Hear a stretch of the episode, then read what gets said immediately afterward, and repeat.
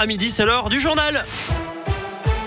Et l'actu dans l'un et le Maconnais avec Colin Cotte. Salut Colin. Salut Eric, salut à tous. À la une de l'actualité, ce grave accident de la route ce matin sur l'autoroute A42. Une voiture a percuté un poids lourd vers 6 heures dans le sens Lyon-Bourg-en-Bresse à hauteur de la commune de Dagneux. L'accident a fait quatre blessés dont un grave. L'autoroute a dû être entièrement fermée à la circulation pour permettre l'intervention de l'hélicoptère du SAMU.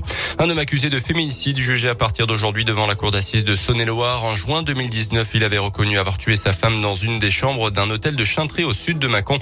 Il est depuis incarcéré. Par ailleurs, un homme interpellé mercredi est convoqué ensuite devant la justice pour des soupçons de violence conjugale.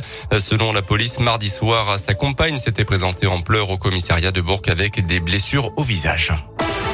Dans le reste de l'actualité, des hommages toute la journée à Samuel Paty dans les établissements scolaires du pays, un an après la mort tragique de ce prof d'histoire géo de région parisienne, tué pour avoir montré à ses élèves des caricatures de Mahomet lors d'un cours sur la liberté d'expression. Une minute de silence, un temps d'échange et de débat autour de ce sujet pourront être organisés dans les écoles, collèges et lycées. Le préfet de Saône-et-Loire a notamment participé ce matin à l'hommage au lycée Cassin de Mâcon. Le, recteur de l'Académie de Lyon était quant à lui au lycée Pain-Levé de. La fin de la gratuité aujourd'hui des tests Covid, ne sont plus remboursés si vous n'êtes pas vacciné, si vous n'avez pas de prescription médicale. Dans ce cas-là, il vous faudra débourser 25 euros pour un test antigénique dans une pharmacie, 44 euros pour un test PCR en laboratoire. Des tests qui restent pris en charge pour les personnes vaccinées, les mineurs, les cas contacts identifiés par l'assurance maladie et les non vaccinés euh, qui ont des symptômes et qui présentent également une ordonnance de la part de leur médecin. Le retour des Gilets jaunes ce week-end, en tout cas, les appels à la mobilisation se multiplient. Les Gilets jaunes qui prévoient de réoccuper les ronds-points, notamment à Villefranche. Ce week-end, ça fait suite à l'envolée des prix de l'énergie, plus 60% pour le gaz, plus 20% pour le gazole depuis le mois de janvier. Les sports et l'USB veut s'accrocher absolument. Les Violets 14e pour l'instant du classement euh, en rugby de Pro D2. Ils se déplacent ce soir sur le terrain à Dex-Provence, 7e au classement.